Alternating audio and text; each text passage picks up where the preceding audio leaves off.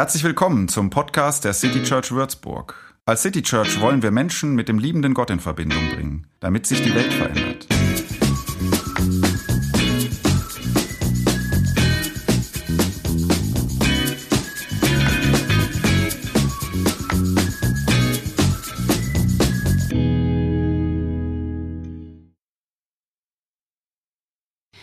Der junge Arzt Paul hat Gott in einem abstürzenden Flugzeug versprochen, den Rest seines Lebens für die Menschen in der dritten Welt einzusetzen, wenn er überlebt. Wie durch ein Wunder wird Paul gerettet. Nach seiner Rückkehr wird Paul eine lukrative Stelle angeboten. Wie soll sich Paul entscheiden? Paul sollte sein Versprechen einhalten die Stelle ablehnen und sich auf die Arbeit in der dritten Welt einlassen. Denn ein Versprechen ist ein Versprechen. Paul sollte die Stelle annehmen. Er ist von 90 Bewerbern ausgewählt worden, weil er der geeigneteste ist. Außerdem hatte er vor dem Flug seiner Freundin versprochen, sie zu heiraten. Paul war sich beim Gebet im Flugzeug bewusst, dass der Weg in die dritte Welt bedeuten würde, seine Freundin zu verlassen. Ein Versprechen Gott gegenüber wiegt schwerer als ein Versprechen einem Menschen gegenüber. Boah, aber ein Versprechen, das unter dem Druck der Todesangst gegeben wurde, wiegt weniger schwer als eines, das wohl überlegt und aus Liebe gegeben wurde. Loyalität Gott gegenüber ist ein hohes Gut. Paul wird sich den Verrat an Gott nicht verzeihen können. Paul hatte mit seinem Leben abgeschlossen. Es würde ihm ein zweites Mal geschenkt, um neu anzufangen. Aber die Liebe zu einem Menschen ist ein höheres Gut als die Treue zu einem religiösen Gelübde. Paul wird sich den Verrat an seiner Freundin nicht verzeihen können. Sein Leben wurde bewahrt, um es weiterzuleben. Würde Paul die Stelle annehmen, handelt er eigensüchtig. Er würde Wohlstand und persönliches Glück vorziehen. Würde er sein Versprechen halten, handelt er selbstlos. Er stellt die Bedürfnisse der Armen über die eigenen Wünsche. Hält Paul sein Versprechen, macht er jedoch seine Freundin unglücklich und stellt ein religiöses Gefühl über die gemeinsamen Pläne. Nimmt er die Stelle an, könnte er dennoch etwas für die Armen tun. Er könnte einen Teil seines Verdienstes für Menschen in der dritten Welt spenden. Es ist Gottes Wille, dass Paul sein Leben für Menschen in der dritten Welt einsetzt. Darum hat er wie durch ein Wunder überlebt. Das Versprechen brechen wäre ungehorsam gegenüber Gott. Wobei Paul kann nicht wissen, was Gottes Wille ist. Vielleicht will Gott, dass er heiratet und die Stelle annimmt. Das ist das Paul-Dilemma. Das haben wir uns nicht ausgedacht. Das hat sich natürlich mal jemand ausgedacht. Aber das kommt irgendwie aus der Religionspädagogik, ähm, ist da halbwegs berühmt.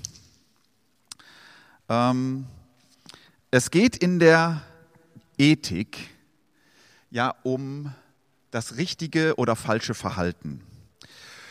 Ähm, das, vor dem Paul jetzt hier zum Beispiel gerade stand.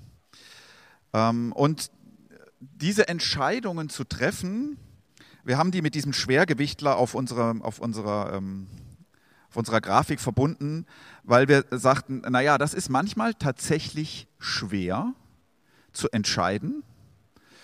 Ähm, und diese Entscheidung dann auch noch durchzuhalten, äh, kann dann auch noch schwierig sein. Je nachdem, um was es geht. Bisschen halt wie Gewicht heben. Und dieser Paul und sein Dilemma, ähm, das kommt aus der Religionspädagogik und ist, wenn man es ganz genau nimmt, eigentlich kein ethisches Dilemma, sondern ein religiöses Dilemma. Denn würde Paul nicht an Gott glauben, dann hätte er vielleicht im Flugzeug trotzdem dieses Gebet gesprochen äh, in Todesnot, äh, wie das viele Leute manch, dann machen, obwohl sie gar nicht an Gott glauben. Aber wäre er wieder gelandet wären die Chancen hoch, dass er sagt, ach, das, ähm, ich bin jetzt kein gläubiger Mensch dadurch geworden. Würde er nicht an Gott glauben, hätte er auch keinen ethischen Konflikt. Trotzdem habe ich dieses Beispiel ausgewählt, weil in der christlichen Ethik ähm, Gott ja tatsächlich immer irgendwie in unsere Überlegungen, ähm, was ist richtig, was ist falsch, mit reinspielt. Die christliche Ethik ähm, denkt das nicht ohne Gott, obwohl sie in vielen Punkten wahrscheinlich ganz ähnliche Entscheidungen dann trifft wie eine allgemeine Ethik.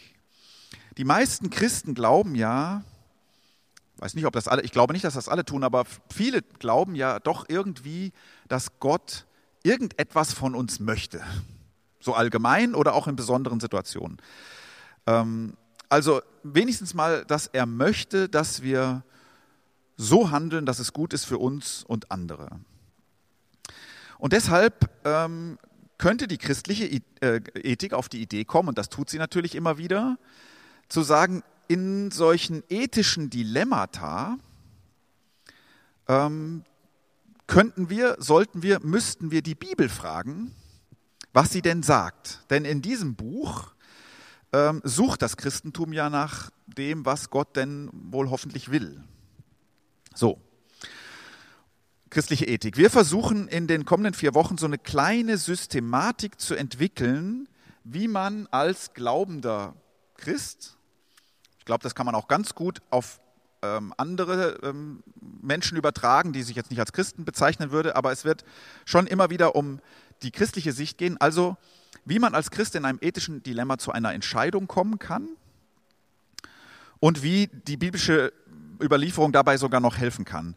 Wir werden nicht in den, heute nicht und auch nicht in den kommenden Wochen Einzelfragen äh, beurteilen und sagen, das wäre jetzt eine richtige Entscheidung oder eine falsche. Darum geht es eigentlich überhaupt nicht, ähm, sondern es geht darum, wie finde ich das selbst raus?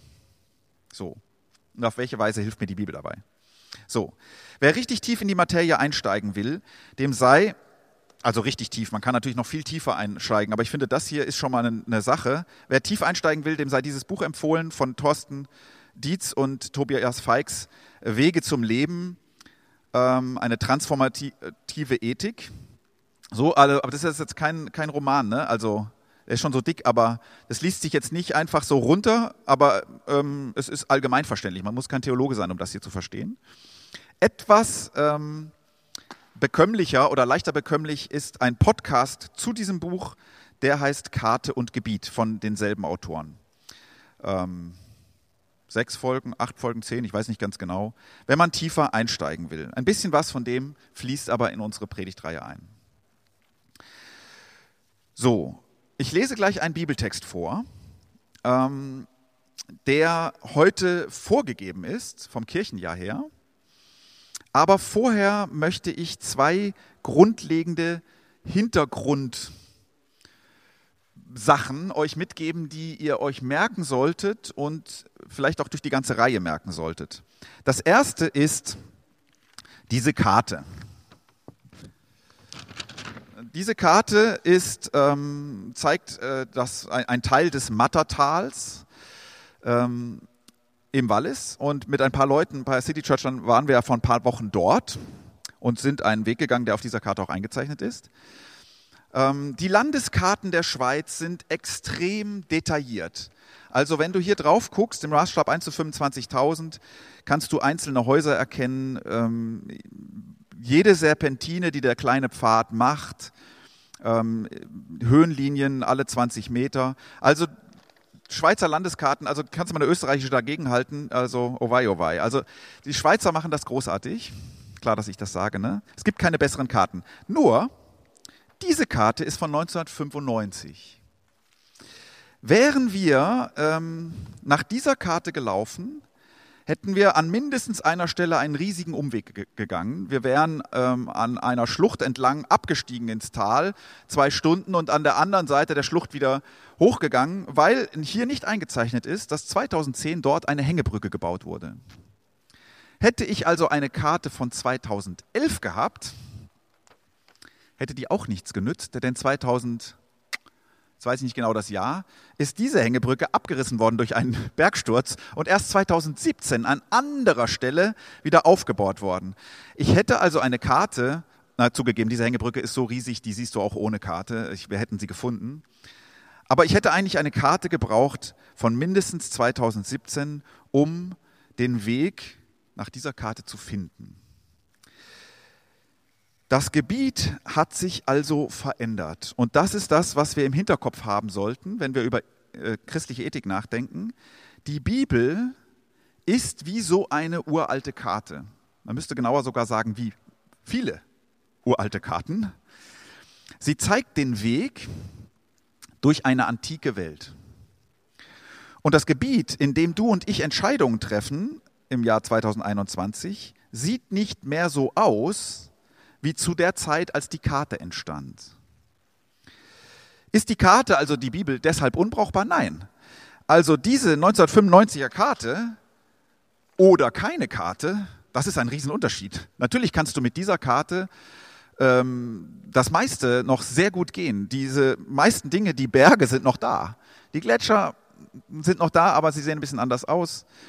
Ähm, sehr vieles, was weiß ich, 99 Prozent hier stimmt noch auf der Karte.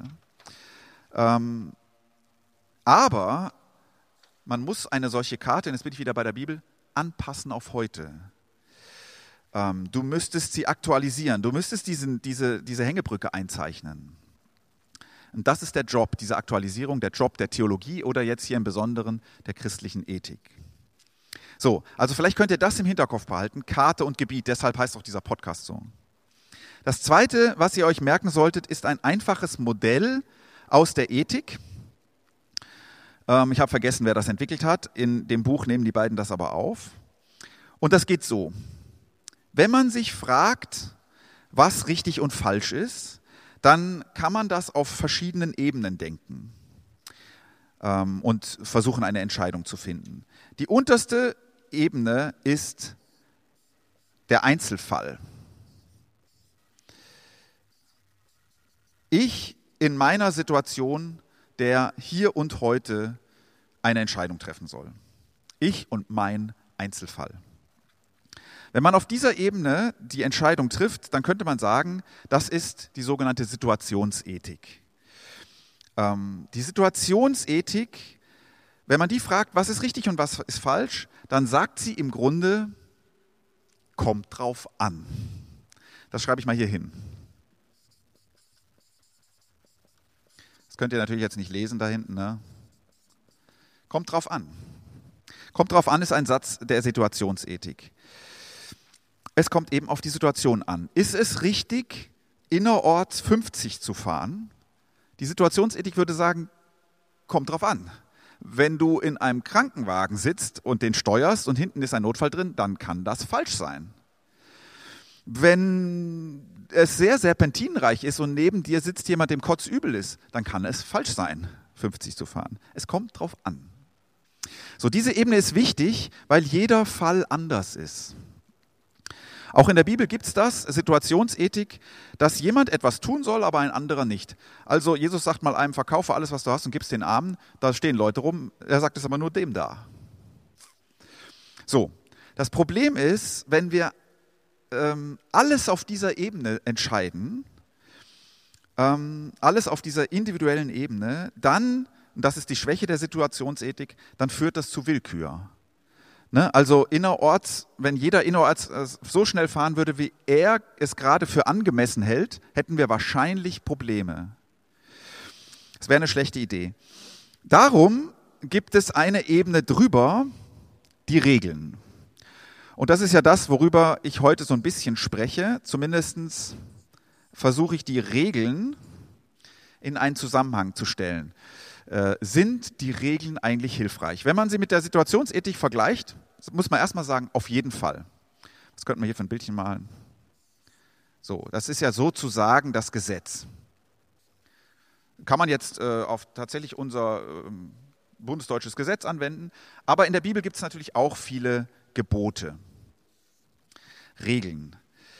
Ähm, wenn man nicht gerade Anarchist ist oder eben totaler Situationsethik-Fanboy, wird man sagen, Regeln sind gut. Es ist gut, dass wir welche haben.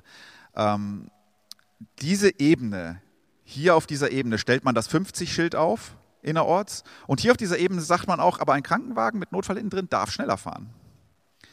Die Regel nimmt also für viele ethische Fälle das Selbstentscheiden ab. Und das ist eine echte Erleichterung. So. Außerdem macht es die Welt sicherer, wenn die anderen sich auch an die Regeln halten. So, die Bibel hat natürlich viele solcher Regeln, also die, die berühmtesten zehn Gebote fallen einem sofort ein. Sollst nicht töten und so weiter. So, die Regeln sind quasi, wenn man das jetzt auf der Karte sagen wollte, so Wegweiser, die ähm, sagen, also hier immer rechts gehen, hier immer da lang gehen. Und viele Regeln sind oder viele Wegweiser sind auf dieser Karte auch nach 2000 Jahren immer noch gleich. Du sollst nicht töten, du sollst nicht stehlen, so. Manche Regeln ändern sich. Ähm, das liegt in der Natur der Sache von Regeln. Also, ich lese mal zwei biblische Gebote vor und ihr könnt mal kurz überlegen, wir können ja vielleicht wieder mit den grünen Kärtchen, ihr hebt sie, wenn ihr sagt, ja, das habe ich, äh, befolge ich. Ich mache dieses, befolge dieses biblische Gebot. 3. Mose 19, 19, du sollst kein aus zweierlei Fäden gewebtes Kleid anlegen. So. Das wird schon schwierig. Ich kann mir gar nicht, weiß gar nicht, wie man überhaupt entscheidet, ob man zweierlei Fäden, also so. Also das machen wir. Wir machen das einfach nicht. Ne? Ähm, die Männer unter uns, vielleicht denkt ihr mal nur an heute, dann habt ihr eine gewisse Chance. Du sollst dein Bart nicht stutzen. also, was auch immer der Hintergrund dieser Regelung gewesen ist, das mit den zweierlei Fäden, ich, das verstehe ich schon gar nicht. Ja, wir machen das einfach nicht. Regeln ändern sich. Du sollst in der Kirche eine Maske tragen, wenn du vom Platz aufstehst und durch die Gegend gehst. Das ist heute eine Regel. Diese Regel wird irgendwann nicht mehr gelten. Regeln sind nicht in sich ethisch gut, sondern nur dann, wenn sie helfen, ein höheres Prinzip, das ich jetzt bei diesen biblischen Regeln nicht kenne, aber hier vielleicht Sicherheit, ja, Gesundheit des anderen, ein höheres Prinzip konkret umzusetzen. So, und das ist die dritte Ebene, Prinzipien. Ich schreibe mal nur Prinzip, dann passt es auch rein. Prinzip.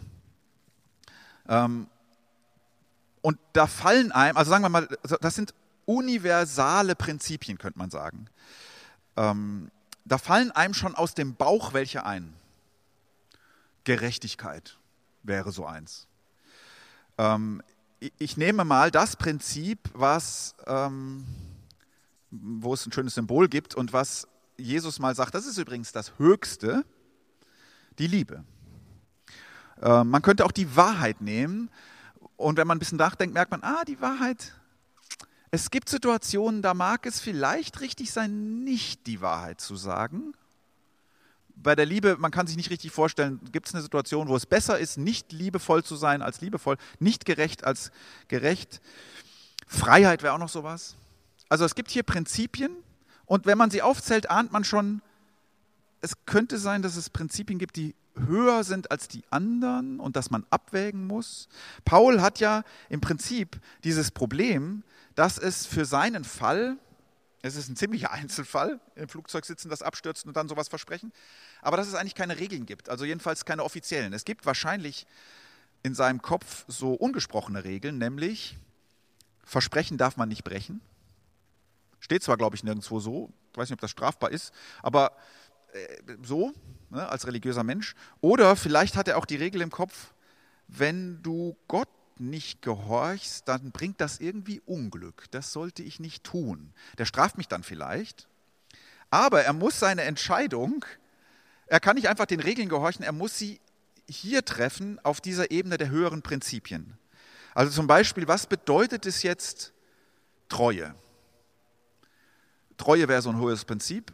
Gott treu zu sein oder seiner Freundin? Was bedeutet es, Liebe umzusetzen in seinem Fall? Oder Wahrheit, also oder vielleicht müsste man bei ihm erst sagen, so Wahrhaftigkeit. Ich habe das gesagt und jetzt? Was bedeutet das jetzt? Was bedeutet Gerechtigkeit umzusetzen? Ähm, er könnte an die Armen denken, die, die was davon haben, wenn er als Arzt in die dritte Welt geht. So, da sind diese Prinzipien. Und er muss irgendwie abwägen, was wiegt schwerer. Welchem Prinzip folge ich, auch wenn ich dann ein anderes verletze? So, die Regeln müssen den Prinzipien untergeordnet sein und immer wieder an den Prinzipien gemessen werden. Manchmal ist es nötig, eine Regel zu verletzen, um einem höheren Prinzip zu dienen, weil, es, weil die Regel in diesem Fall dem höheren Prinzip nicht dient oder nicht mehr dient. So, und dann ist da noch Stufe 4, aber die verrate ich nicht, weil der möchte, die möchte ich erst zum Schluss sagen. Ich muss ja irgendwie die Spannung erhöhen. Oder ach, Spannung ist großes Wort. Also verhindern, dass ihr einschlaft, weil ich ein bisschen länger rede heute, als ins, man aus dem Livestream gewohnt ist. Ich habe zu Hause gedacht, ich kann jetzt noch zwei Stunden investieren, um die Predigt zu kürzen, oder ich mache es einfach so.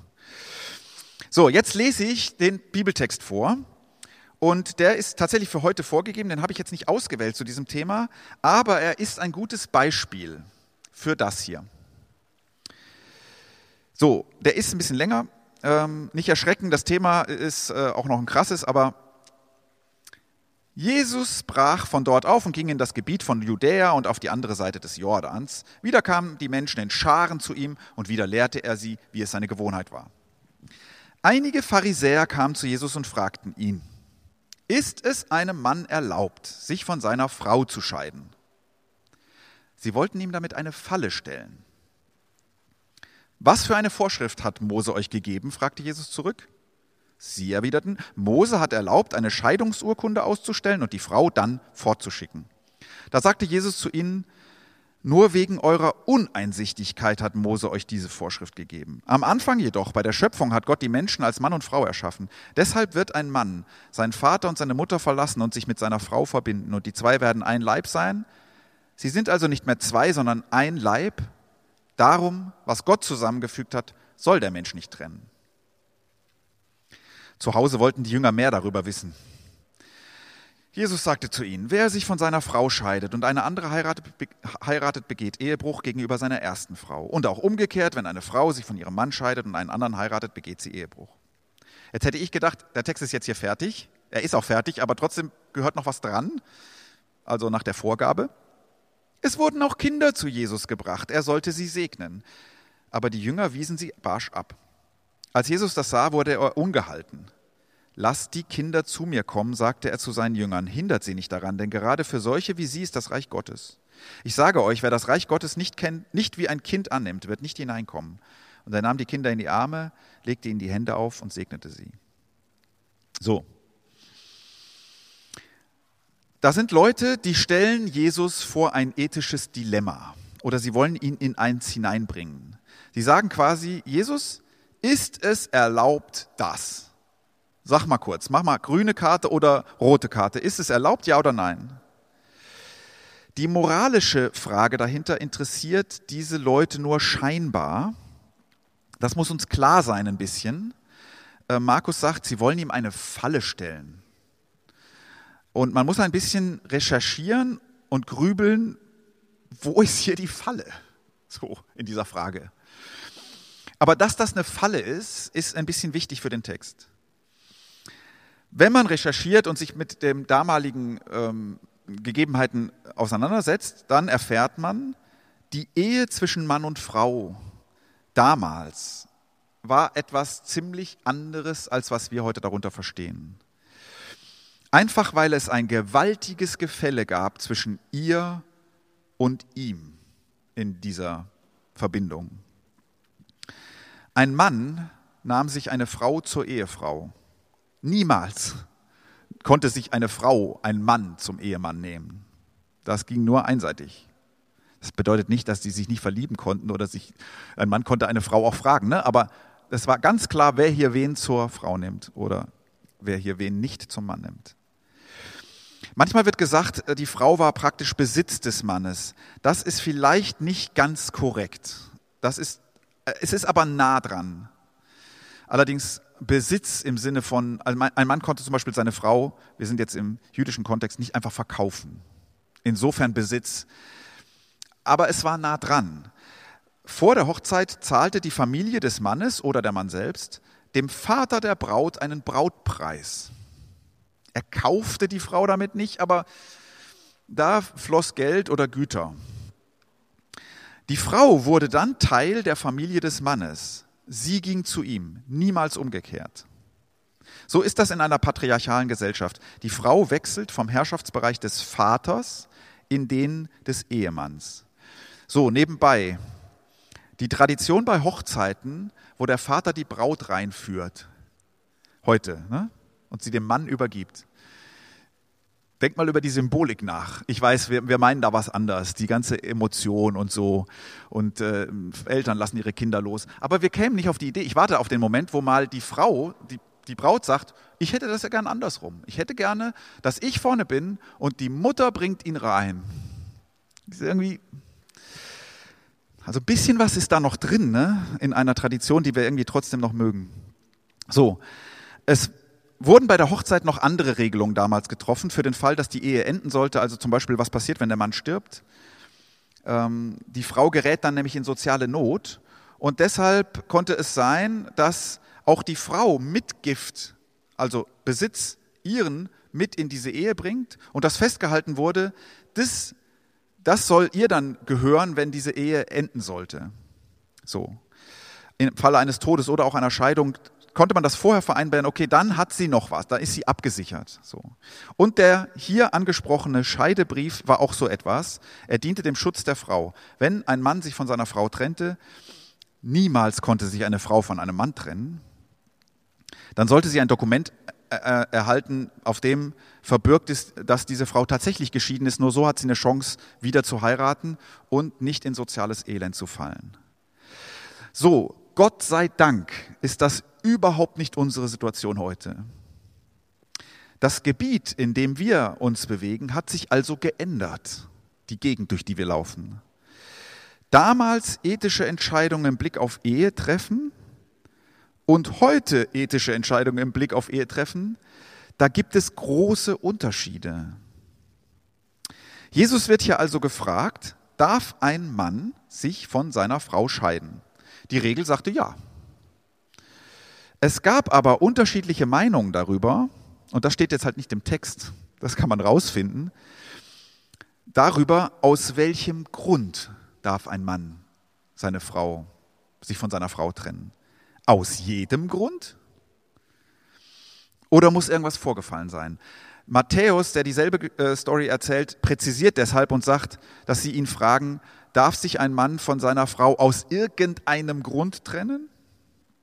Das ist die Streitfrage. Und jetzt wollen die, dass Jesus sich positioniert. Und die Falle liegt darin, dass er, wenn er sich positioniert, damit die andere Seite verliert. Ne?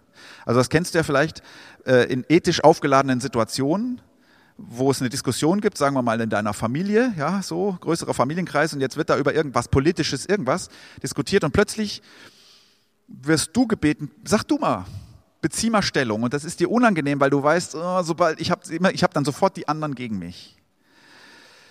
Indem du sagst, das ist richtig oder das ist richtig. So, sie fragen ihn hier, darf der das? Darf ein Mann das? Darf der das immer? Die Situationsethik würde sagen, kommt drauf an.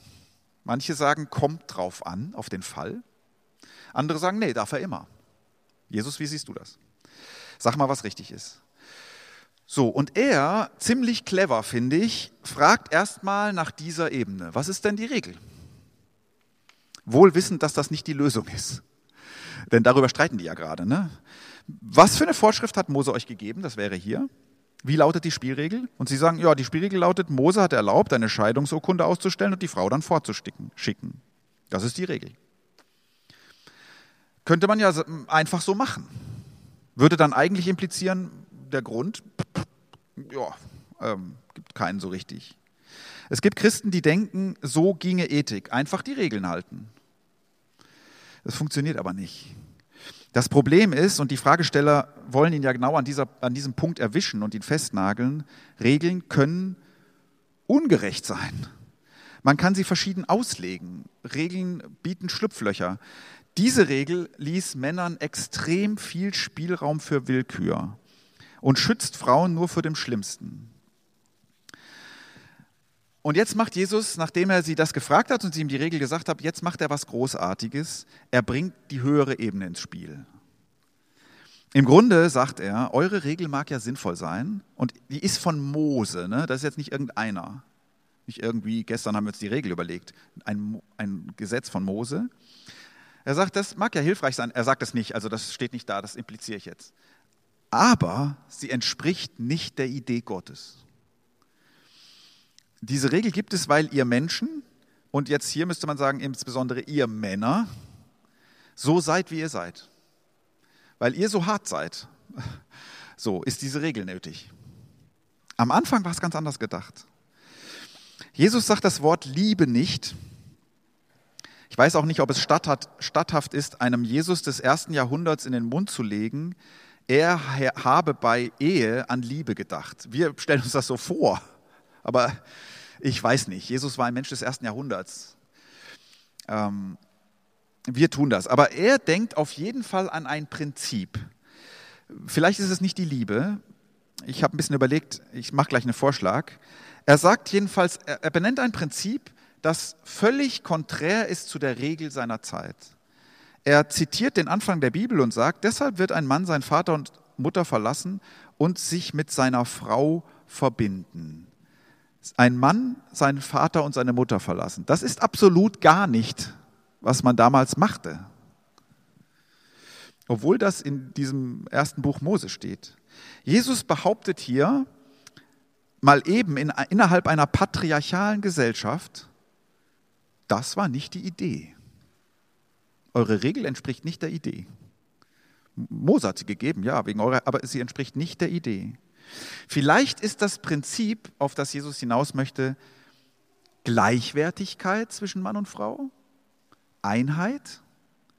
Er sagt ja dann, und die zwei werden ein Leib sein. Sie sind also nicht mehr zwei, sondern sie sind ein Leib. Darum, was Gott zusammengefügt hat, soll der Mensch nicht trennen. So, an der Stelle weiß ich, für Menschen, ähm, die eine Trennung erlebt haben oder in einer drinstecken, ist das ein schmerzhafter Satz, den Jesus hier sagt. Ähm, ich finde, wir müssen unbedingt daran denken, wem Jesus das hier sagt.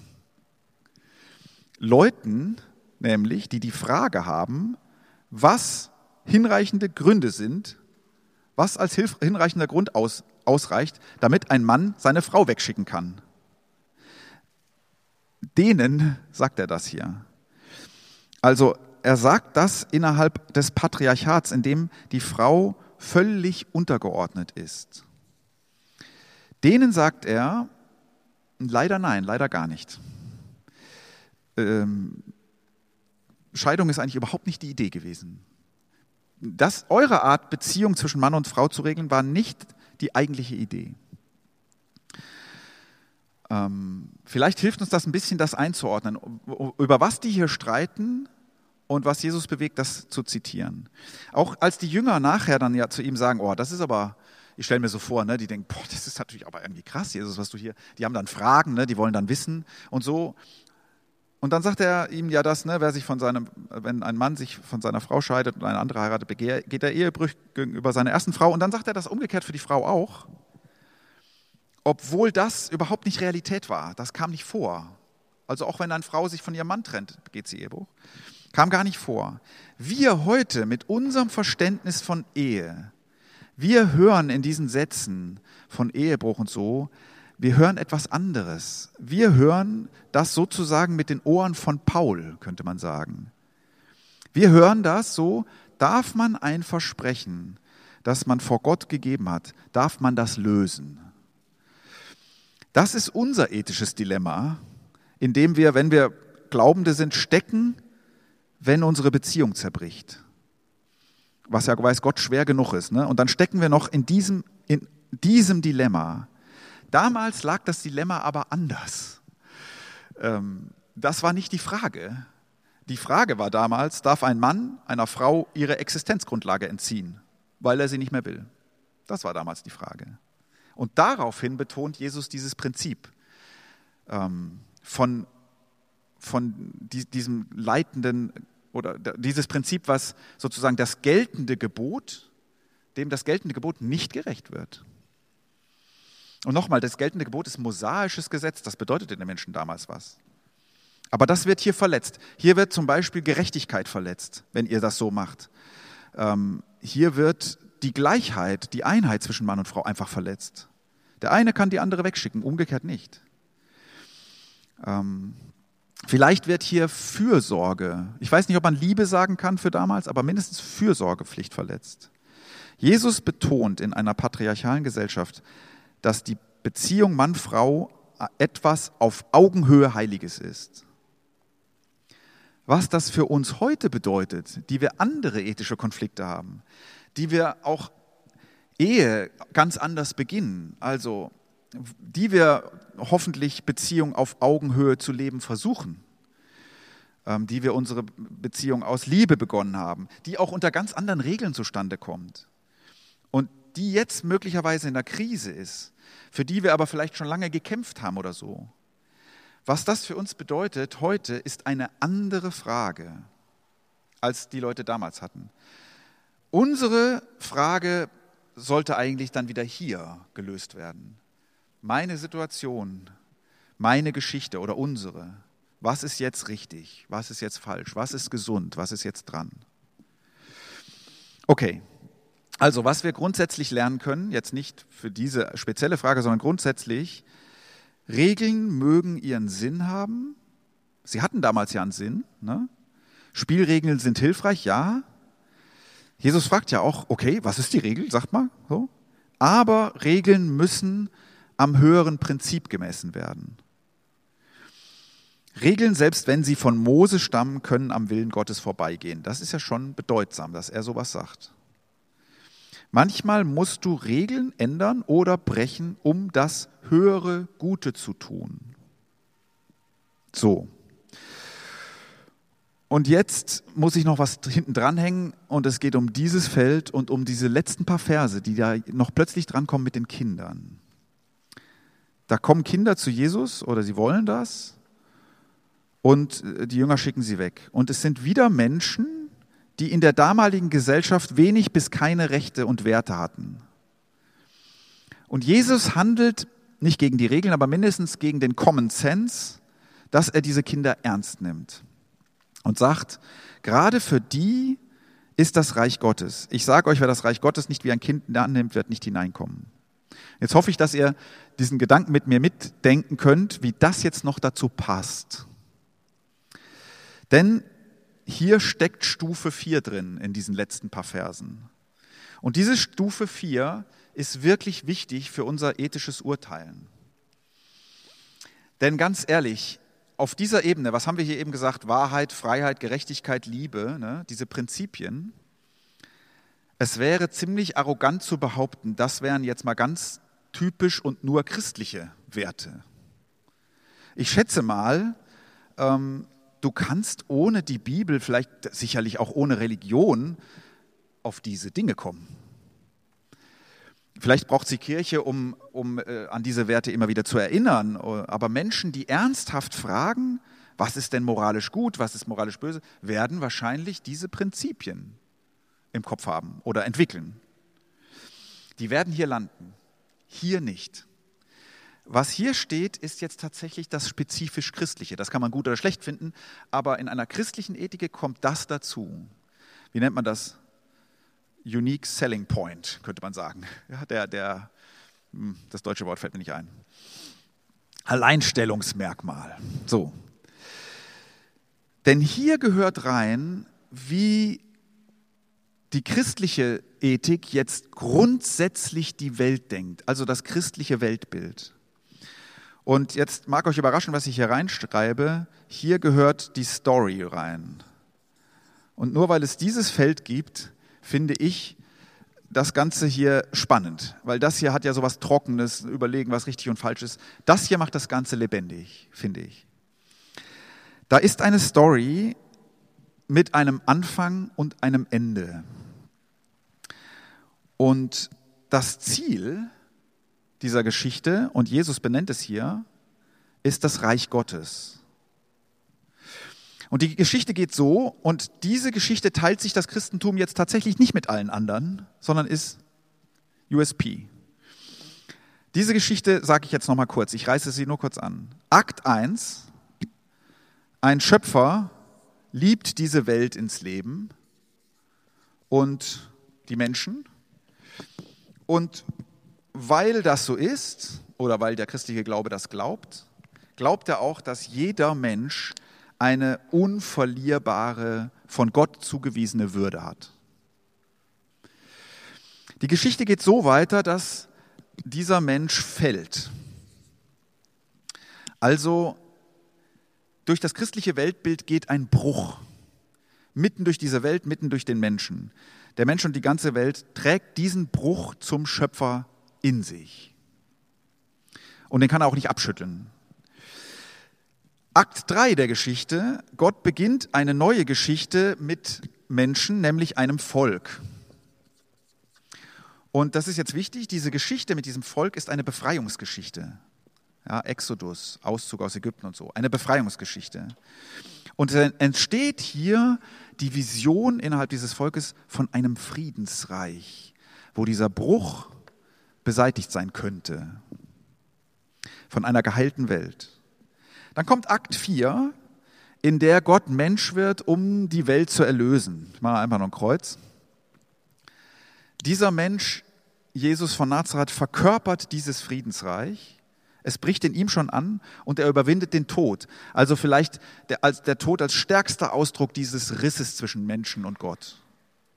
Und jetzt kommt für mich der Clou, Akt 5. In dem stecken wir. Das Ziel ist sozusagen das Reich Gottes, aber da sind wir noch nicht. Wir spielen heute Akt 5 wir haben die Aufgabe, den auf die Bühne zu bringen. Und das können wir nicht machen, indem wir einfach äh, Passagen aus Akt 1 bis 4 zitieren oder wiederholen, sondern wir müssen diese Geschichte kennen und überlegen, wie muss die heute auf die Bühne, wenn das Reich Gottes kommt, wenn das Ganze ein Ziel hat. Was wir haben, ist eine Befreiungs- und Erlösungsgeschichte und die Hoffnung auf die neue Welt Gottes. Darauf läuft die Geschichte zu. Und was wir auch haben, ist den Geist Gottes, der, so glauben Christen, die, die Welt dahin treibt. So. Und diese Story soll unser ethisches Urteilen prägen, mitprägen, mit all den anderen Dingen. Ich habe also nicht nur den Einzelfall und Regeln und dann habe ich vielleicht das Prinzip, sagen wir mal, Gerechtigkeit und ich kann überlegen, was ist jetzt gerecht in dieser Sache hier, sondern ich habe eine Geschichte, die davon erzählt, dass jeder Mensch eine unverlierbare Würde vor Gott hat. Und dass das Ziel dieser Welt, dass diese Welt ein Ziel hat, in der zum Beispiel Diskriminierung wirklich Geschichte ist, vorbei. Gegenüber Frauen, Kindern und wem auch immer noch. Also nicht nur ein Prinzip von Gerechtigkeit, sondern eine Geschichte, in der sich Gerechtigkeit durchsetzen will, soll mich prägen in meinem Überlegen, was ist jetzt dran? Das wäre nur ein Beispiel. Ne? Jesus umarmt diese Kinder nicht einfach, weil er dem Prinzip Liebe folgt und sich sagt, naja, also äh, die haben wohl auch Liebe verdient, diese Kinder, also das ist das richtige Handeln, kommt mal her, ihr bekommt eine Umarmung und einen Segen, sondern er sieht in ihnen Menschen, von denen er sagt, denen gehört das Reich Gottes. So, also wenn wir in einer Geschichte stecken, in der das Reich Gottes das Ziel ist, ähm, dann prägt das unser Handeln. Und, damit komme ich dann zum Schluss, wir finden dann ganz normal, dass es in dieser Geschichte Entwicklung gibt. Es ist dann ganz normal, dass ich auf der alten Karte schaue und eine Regel sehe, wo ich denke, die passt heute aber nicht mehr. Aber ich kann in dieser Regel vielleicht einen Richtungssinn entdecken. Wo läuft das hin? Was ist heute dran? Also zum Beispiel diese Regel zum Schutz der Frau damals, die wir abartig finden, ne? die mag irgendwann mal fortschrittlich gewesen sein. Mose, so. Die, das, die muss irgendwie geschützt werden. Das geht nicht einfach so, dass man die in die Wüste schickt, so. Jesus fordert die Leute da ja indirekt heraus, geht mal einen Schritt weiter. Das war eigentlich nicht die Idee. Geht man, durchbrecht mal diesen Geschlechtergap. Und Paulus, meines Wissens, meiner Einschätzung nach, geht noch ein paar Schrittchen weiter in seiner Gesellschaft. Und bis heute sind wir noch viele, viele Schritte weitergegangen und wir sind noch nicht am Ende, was ähm, Gleichheit zwischen Mann und Frau angeht. So, wenn wir in einer Geschichte stecken, dann könnte Paul das mitbedenken Er könnte sich sagen, ich will so handeln, dass es dem Ziel dient. Das bedeutet für mich, auf persönliches Glück verzichten und nach Sambia gehen. Denn das Reich Gottes kommt. Ist wichtig für Gerechtigkeit. Oder es bedeutet für mich, das Versprechen meiner Freundin gegenüber halten und sie heiraten, weil ich weiß, dass Gottes Reich nicht von mir abhängt und ich frei bin, mich umzuentscheiden. Amen.